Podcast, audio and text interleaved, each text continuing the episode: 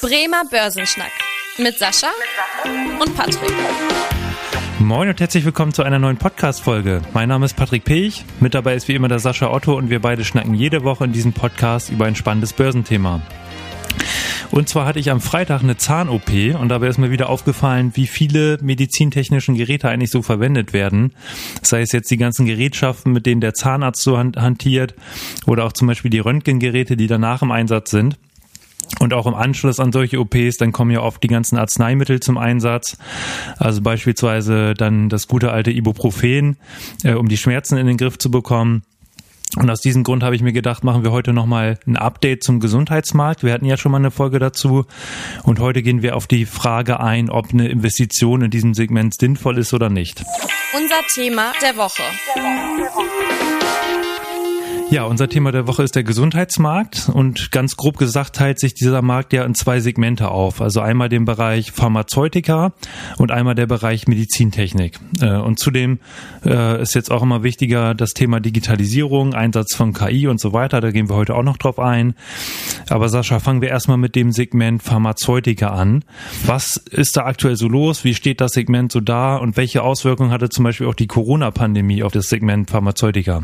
Naja, also ich meine, die pharmazeutische ähm, Branche hatte natürlich eine unglaubliche Sonderkonjunktur gehabt während der Corona-Krise. Mhm. Also das war ja total verrückt. Sämtliche Firmen, die irgendetwas mit der Corona-Forschung zu tun hatten, ob das jetzt Therapien oder ob das Impfstoffe gewesen sind, sind ja gerade in der Corona-Pandemie durch die Decke ge äh, gegangen. Also definitiv dann natürlich, insbesondere natürlich BioNTech dann dabei, aber auch Pfizer oder auch CureVac, die tatsächlich dann natürlich mhm. massive Achterbahnfahrten hatten. Und es war ja wirklich so ein Rennen danach, wer als erstes den Impfstoff entwickelt, welcher Impfstoff Impfstoff am wirksamsten ist. Und das war so ein bisschen natürlich auch eine Übertreibung, weil wir ja doch alle diese Corona-Pandemie nicht so wirklich einschätzen konnten. Und deswegen war, hat die Börse natürlich genauso reagiert und gesagt so, okay, in dem Moment, das könnte natürlich ähm, unser Problem ganz groß lösen. Und dadurch ähm, wird derjenige, der das als erstes am besten lösen kann, natürlich sehr viel Geld äh, basieren. Deswegen haben diese Firmen natürlich auch übertrieben, was die Börse eigentlich immer ein Stück weit äh, macht, wenn tatsächlich irgendwie äh, ein Hype entsteht. Und das war so ein bisschen so der Punkt dabei. Mhm. Aber ich meine, nicht nur das war natürlich ein Thema, sondern natürlich natürlich auch die zweite Frage, die da entstanden ist.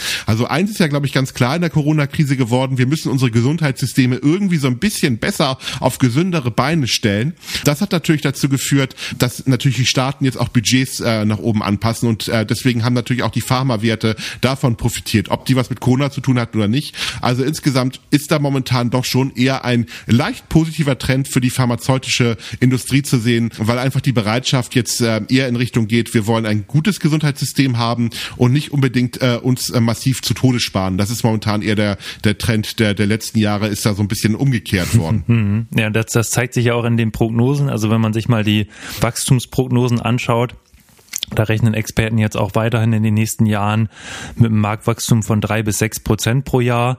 Und das, obwohl der Pharmamarkt ja allgemein schon sehr, sehr groß ist. Aber da wird halt gesagt, immer weiter steigende äh, Arzneimittelausgaben und die Staaten äh, wollen ins Gesundheitssystem investieren da vielleicht auch nochmal so, das fand ich ganz interessant, dass eigentlich so das wichtigste Segment ist so die On Onkologie, also Bereich äh, Krebsmedikamente, Tumorbehandlung etc.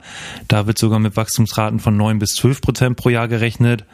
Aber auch zum Beispiel der Bereich Antidiabetika ist, ist äh, sehr, sehr wichtig für diesen Markt. Aber es gibt ja auch so ein paar Dämpfer, wenn man sich mal anguckt, das eine hast du gesagt, so ein bisschen der Sparzwang. Also eigentlich wollen die Staaten ja den Gesundheitssektor ausbauen, aber die Staatsverschuldung ist ja auch gestiegen gestiegen. Das heißt, die Staaten müssen ja irgendwo sparen und der Gesundheitsmarkt ist natürlich auch schon ein großer Teil, wo die Staaten viel Geld in die Hand nehmen. Und das andere ist ja, dass der Markt ja auch immer wieder damit zu kämpfen hat, gerade die Pharmaunternehmen, dass Patente ablaufen, dass man wieder irgendwie neue Sachen erfinden muss.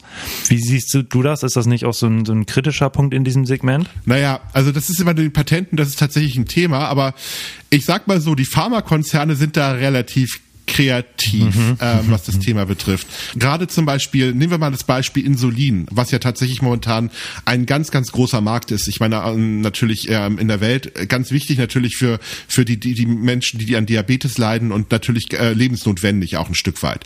So, jetzt ist das Patent für Insulin seit Jahrzehnten eigentlich abgelaufen. Eigentlich gab es nie ein Patent für Insulin. Also tatsächlich ist das ja in eine Stiftung gegangen mm, und es gab einige Pharmakonzerne, die das dann quasi patentieren durften. Und jetzt sind die Pharmakonzerne sehr kreativ indem sie immer dann, wenn das Patent kurzfristig ausläuft, so ein, zwei, drei Dinge ändern, die eigentlich die Wirksamkeit nicht massiv verändern, aber tatsächlich dazu führen, dass tatsächlich das Patent in der Form erneuert werden kann.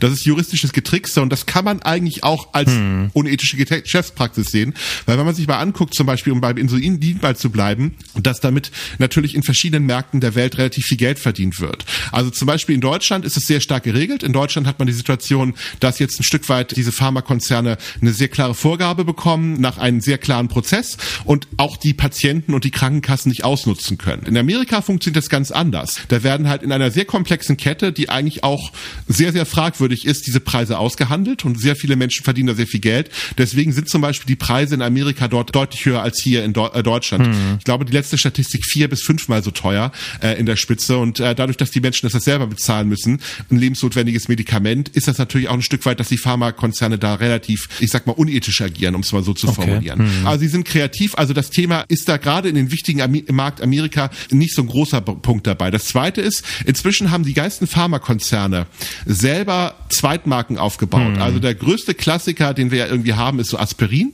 Ich meine, wenn man sich den Wirkstoff mal anschaut, so ein bisschen ASS, ne? also deswegen ist es natürlich so ein bisschen so ähm, relativ einfach herzustellen und inzwischen baut das jeder. Also es gibt, glaube ich, keinen Pharmakonzern, der nicht eine Generika-Marke, also Generika sind ja die Firmen, die so ein bisschen mhm. die Patente nachbauen, äh, die quasi das ursprüngliche Patent von Bayer jetzt in der Form natürlich dann auch nutzen, um da gegebenenfalls äh, auch Geld mit zu verdienen. Und ich meine, auch die ursprünglichen Pharmafirmen versuchen diesen Produktlebenszyklus ein Stück weit dann zu machen. Also eine Pharmafirma hat das eigentlich sehr, sehr gut im Griff. Also die wissen sehr genau, wenn das jetzt funktioniert, dann habe ich eine gewisse Zeit, wo ich exklusiv dieses Patent nutzen kann.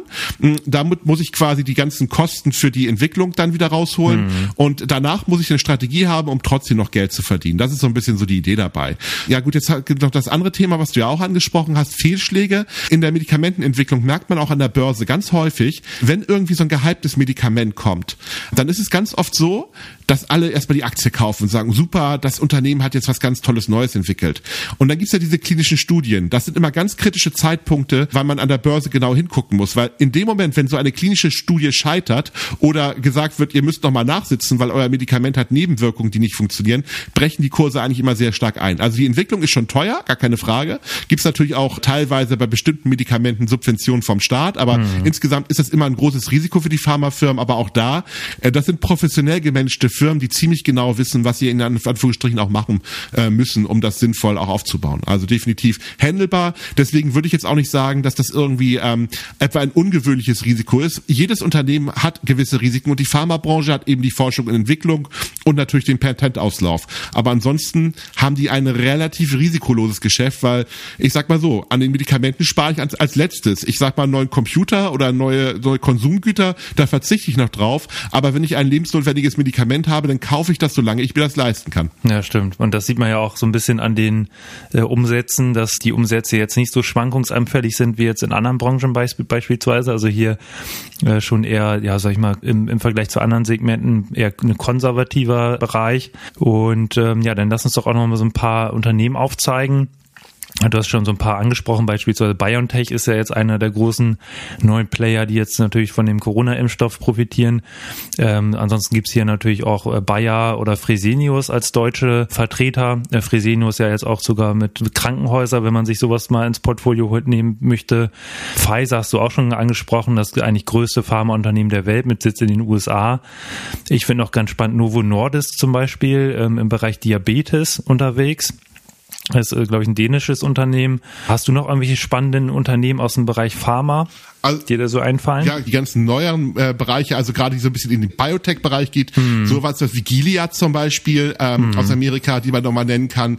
Das ist natürlich so ein bisschen so auch schon die Brücke zu dem Bereich jetzt äh, Biotechnology, wo man tatsächlich dann auch so ein bisschen in die neueren Forschungsbereiche geht und auch in neuere äh, in neuere ähm, äh, Therapieformen reingeht, die natürlich dann auch so ein bisschen auch schon in den Bereich Gentherapie mit reingehen, also Medikamente, die passgenau für Menschen kreiert werden mit bestimmten Krankheiten, die ja auch einen großen Forschungsschub Impfstoffe in der Form geliefert haben. Das ist zum Beispiel noch ein Bereich. Und ja, wie gesagt, BioNTech CureVac hattest du ja auch schon genannt in der Form. Ähm, Novartis zum Beispiel nochmal, Roche zum Beispiel auch aus der Schweiz, die könnte man auch nochmal nennen. AstraZeneca könnte man auch nochmal nennen. Also es gibt da, glaube ich, eine ganze Menge, eine ganze Menge Firmen, die dabei sind. Und was du gerade gesagt hast, ich meine, bei Pfizer, ich finde tatsächlich nochmal, es gibt ja immer diese wunderbare, diese wunderbare Story bei Pfizer mit der Entwicklung von Viagra. ich meine, was ja eine Zeit lang ja. eins der Blockbuster-Medikamente gewesen ist, quasi bei Pfizer und den Umsatz massiv nach oben geschraubt hat. Und ich meine, ich wäre so gerne bei dem Meeting dabei gewesen, weil, weil Viagra ist ja mal entwickelt worden als Herzmedikament. Hm. So, und dann hatte ich, ich stelle mir das gerade nur so wunderbar vor, als dann quasi in diesen Board of Directors quasi Leute gesessen haben und gesagt haben, okay, wir können dieses Herzmedikament leider nicht irgendwie so richtig äh, auf den Markt bringen. Wir haben da so eine Nebenwirkung, die ist ein bisschen problematisch. so, und auf einmal irgendeiner der Vertriebler gesagt hat, äh, vielleicht sollten wir das Produkt wegen der Nebenwirkung weiter vertreiben. Also ich kann mir ganz gut vorstellen, dass es genau. wahrscheinlich so gelaufen ist, auf eine gewisse Art und Weise. Und alle, die das äh, mal ein bisschen verfolgt haben, den Kurs als Viagra rausgekommen ist und marktreif mhm. wurde, haben ja gesehen, dass gerade so ein Medikament, was eigentlich durch einen reinen Zufall entwickelt wurde, natürlich eins der Blockbuster-Medikamente geworden ist, was Pfizer tatsächlich natürlich richtig reich gemacht hat eine gewisse Zeit her. Und ich glaube, so gerade diese Tatsache, dass es als Herzmedikament entwickelt wurde, ist natürlich auch nochmal ganz interessant so. Ja, das ist auf jeden Fall eine witzige Story. Ähm, ja, super. Dann lass uns doch, haben wir Pharma ja ganz gut abgehandelt. Also Na, ich, Pharma, alles was, ja. Wenn ich noch eine Anekdote erzählen darf, ja, ich gerne, würde ganz gerne noch, gerne, noch mal irgendwie was, was, was raushauen, weil ich will jetzt nochmal eines der ganz traurigen Dinge machen, weil ich hatte es ja schon ein bisschen mit dem Insulinbereich reingemacht. Hm. Und es gibt da ja auch so ein paar richtig schwarze Schafe, die Gott sei Dank natürlich auch massiv in der Form verurteilt werden. Nicht wegen der Dinge, die ich gleich erzähle, aber wegen anderen Dinge. Also eins der ganz, ganz finsteren Persönlichkeiten in der Pharmabranche ist sicherlich Martin Shkreli also ich weiß gar nicht, ob ich den Namen richtig ausgesprochen habe, aber ähm, das ist einer der, es ist ein Hedgefondsmanager aus Amerika, der tatsächlich sehr stark in der Pharmabranche engagiert geworden ist. Der traurige Berühmtheit erlebt, als der eine Firma übernommen hat, quasi, und ähm, dann tatsächlich ein Medikament, das Pyrimetamin quasi oder Daraprim heißt das in der Form, was früher 13,50 Dollar gekostet hat und tatsächlich eigentlich das Patent schon ausgelaufen ist und eigentlich hm. schon unter den Radar war, wo man aber festgestellt hat, dass das tatsächlich bei Immundefekten sehr gute Wirkung Wirkung hat.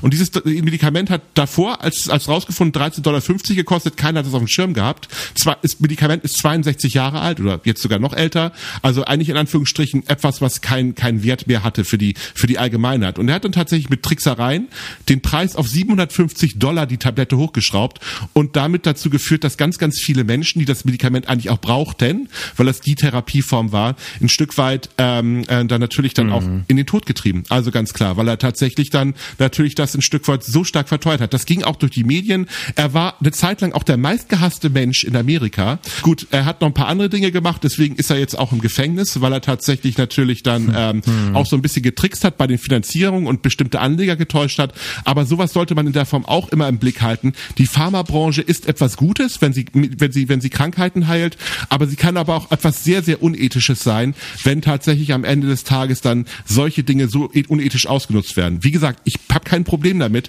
wenn ein Unternehmen Geld verdient und ich habe auch kein Problem damit, ähm, wenn man ähm, feststellt, dass bestimmte Wirkungen jetzt vielleicht bei Medikamenten besser funktionieren und man Preise erhöht. Aber ich glaube, allen sollte klar sein, dass für ein uraltes Medikament, das 13,50 Dollar gekostet hat, auf einmal die Tablette auf 750 Dollar zu erhöhen, weil man feststellt, dass es lebensnotwendig für Menschen ist, dass das absolut mhm. unethisch ist aus meiner Sicht heraus. Ja, auf jeden Fall. Also da bin ich vollkommen bei dir. Und da sieht man ja auch, wie wie das Thema Nachhaltigkeit eigentlich verzwickt ist. Also einerseits ähm, ist ja auch gerade der Bereich Gesundheit, Versorgung eines der Ziele im Bereich der Nachhaltigkeit, hat ja beispielsweise auch die UNO so festgelegt als eines der Nachhaltigkeitsziele. Und andererseits äh, sieht man dann solche Stories, wo man sagen muss, dass man sich gerade im Bereich der Pharmaindustrie die Unternehmen ja ganz genau anschauen muss, ob das jetzt wirklich die Nachhaltigkeit fördert. Und Nachhaltigkeit ist ja halt nicht nur Umwelt, sondern das hatten wir auch beispielsweise als Folge schon, dass da halt eben die sozialen, ethischen Themen mit reinspielen, dass das natürlich auch ganz entscheidend ist. Dann Medizintechnik, um das auch nochmal abzurunden, der, der zweite ähm, Bereich. Und da würde ich ja sagen, ist er also auch ein ganz, ganz wichtiger Sektor, gerade um jetzt auch die, auf die Herausforderungen zu reagieren reagieren. Wir haben ja eine alternde Bevölkerung, also immer mehr ältere Menschen, die natürlich auch auf Versorgung angewiesen sind. Wir haben immer mehr äh, Menschen allgemein auf der Welt, die irgendwie versorgt werden müssen. Und das Ganze lässt sich natürlich auch nur irgendwie darstellen und gleichzeitig das Niveau verbessern, das Gesundheitsniveau, wenn halt eben die Medizintechnik da auch mitspielt. Und deswegen ist das ja auch ein Segment, der stark am Wachsen ist. Also auch da hohe Wachstumsraten jedes Jahr, sei es jetzt durch den Einsatz von äh, künstlicher Intelligenz im Bereich der bildgebenden Verfahren, also im Bereich von Röntgen und so weiter dass da halt auch solche Technologien eingesetzt werden oder der Bereich Robotik im Bereich der Chirurgie, also dass nicht nur die Menschen da irgendwie chirurgische Leistung verbringen, sondern auch äh, Roboter. Ja, das sind ja alles Sachen, die für die Zukunft ganz entscheidend werden. Sascha, hast du da auch äh, aus dem Bereich der Börse irgendwelche spannenden Stories oder irgendwelche spannenden Unternehmen, ja, die gerade in dem Bereich führend sind?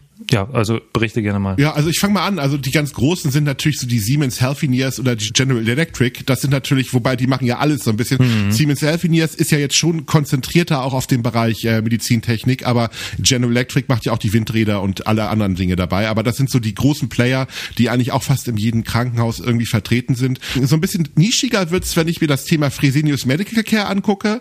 Das ist zum Beispiel eines der Unternehmen, die sehr stark im Bereich Dialyse sind. Also das äh, deswegen da sind die tatsächlich auch ein, naja, sagen sie halt immer Weltmarktführer, was das Thema betrifft, dabei. Mhm. Dann gibt's natürlich auch so ein bisschen bei der Diagnostik sowas wie Carl Zeiss, die natürlich dann also eher so aus der Optik kommen, aber tatsächlich natürlich auch in den, sich massiv in der Medizintechnik dann auch neue Felder gemacht haben. Vorteil eben nochmal für die Börse. Also diese Firmen haben nicht so diese Schwankung wie die Pharmafirmen. Ganz einfach, weil die sind eigentlich eher zu bewerten wie jetzt ein, ich sag mal Maschinenbauer, mhm. technisch gesehen, weil die stellen ja komplexe, hochinnovative Maschinen her. Aber da gibt es jetzt nicht so diese, diese Phase 1, Phase 2, die werden zwar natürlich auch genehmigt, die ganzen Verfahren, die dort stattfinden, aber die sind natürlich nicht so anfällig, äh, also nicht so chaotisch wie wir Menschen, weil wir Menschen nehmen irgendeine Medikation und auf einmal reagieren wir ganz komisch da. Der Roboter macht ja eigentlich immer das Gleiche oder auch die Programme machen immer das Gleiche. Deswegen ist das Geschäftsmodell der medizintechnischen Branche planbarer als bei den pharmazeutischen Unternehmen. Deswegen auch dabei. Auch da wieder eine ganze Menge ähm, Einsparpotenzial. Ich glaube, das ist eine Branche, die die nächsten Jahre noch eine ganze Menge Potenzial hat, mhm. weil sicherlich wird es in Zukunft auch so sein, dass ganz, ganz viele Diagnostikverfahren gar nicht mehr von Menschen gemacht werden, sondern von Maschinen. Passiert ja jetzt schon, dass immer mehr Analysen gemacht werden. Und ich meine, gut, ein Arzt äh, schaut sich ja tatsächlich die ganzen Symptome, das, die ganzen Krankheiten an und äh, bewertet dann, welche welches die richtige Therapieform ist. Und sowas ist ja jetzt schon auch schon KI-gestützt möglich. Also ich kann mir auch sehr gut vorstellen, dass wir dort eine ganze Menge neue Innovationen sehen und dass da auch eine ganze Menge Einsparungspotenziale fürs Gesundheitssystem sind und natürlich auch so ein bisschen die Engpässe so ein bisschen auch äh, kontrolliert werden können, ähm, die wir weltweit haben, weil wir ja gar nicht genug Mediziner oder Pflegepersonal haben, um alle Menschen hier zu versorgen. Ja, und was da auch nochmal eine spannende Ergänzung ist, ähm, der Bereich Telemedizin spielt da ja auch so ein bisschen mit rein, im Bereich Digitalisierung, dass ja auch der Zugang zur, zur ärztlichen Versorgung sich verändert. Also gerade so diese ähm, ganzen digitalen Möglichkeiten jetzt äh, über Videokonferenzen und so weiter, die ermöglichen ja, ja auch nochmal andere Zugänge. Und auch da sind jetzt Wachstumsraten von um die 20 Prozent zu erwarten in den nächsten Jahren, ähm, laut Experten. Also das ist auch nochmal ein spannender Bereich. Da sieht man, wie auch der Bereich Digitalisierung, KI, Technologie und dann der Bereich Medizin da irgendwie verschmelzen. Ja, also ich würde sagen, da haben wir doch einen ganz guten Überblick gegeben. Auf jeden Fall, ich glaube, als Fazit vielleicht nochmal, als ja. kurze Idee mhm. nochmal. Also ich glaube, Pharma gehört in jedes Depot rein. Also tatsächlich von der Sache her. Natürlich mhm. äh, mit all den schwarzen und weißen Seiten, die man da hat, aber ich glaube tatsächlich, das wird ein Trend sein, der die nächsten Jahre noch massiv anhält. Ich glaube sogar eine kleine Sonderkonjunktur die nächsten Jahre. Also ich sag mal, schönes Pharma-ETF oder ein schön oder ein paar Pharmaunternehmen oder ein Pharmafonds, also gehören eigentlich überall rein. Ich glaube, damit hätte man eine ganz gute Strategie, wenn man sich jetzt quasi mit der ganzen ähm, System Systematik mal beschäftigen will. Hm. Genau, und dann haben wir auch da ein bisschen Schande über unser Haupt. Äh, in den letzten Wochen haben wir immer unsere Zahl der Woche vergessen. Oh. Äh, irgendwie nach der, Son nach der Sommerpause ist das in Vergessenheit geraten. Äh, da waren wir zu lange in der Sommerpause, haben das in den letzten beiden Folgen irgendwie ähm, verschwipst. Deswegen heute nochmal die Zahl der Woche. Da würde ich einfach mal die 33.000 raushauen. Und zwar gibt es 33.000 Medizintechnikunternehmen in Europa mit etwa 760.000 Angestellten. Also gerade diese Zahl hat mich schon echt überrascht wie viele Unternehmen da unterwegs sind. Fand ich auf jeden Fall sehr spannend. Ja, ich hoffe, euch äh, hat's gefallen und ihr hattet auch so ein paar interessante Infos, die ihr zum Beispiel noch nicht wusstet. Dann würde ich auch sagen, kommen wir zum Ende der heutigen Podcast-Folge und wie immer, wenn euch die Folge gefallen hat, gerne ein Abo dalassen, äh, eine Bewertung schreiben bei Spotify, bei Apple Podcasts, an Freunde und Bekannte weiterempfehlen, wenn der Podcast gefällt. Und ansonsten freuen wir uns, wenn ihr in der nächsten Woche wieder einschaltet. Bis dahin, tschüss. Tschüss. Vielen Dank fürs Interesse. Das war der Bremer Börsenschnack, ein Podcast mit Sascha und Patrick. Noch ein kurzer Hinweis und an dieser Stelle liebe Grüße aus der Rechtsabteilung. Die gesprochenen Inhalte bilden die persönliche Meinung der handelnden Person, also in den meisten Fällen von Sascha und mir wieder. Sie stellen also keine Handlungsempfehlung zum Erwerb oder zur Veräußerung der genannten Wertpapiere oder anderer Finanzinstrumente der genannten Emittenten dar. Bei Fragen wende dich gerne an deinen Berater.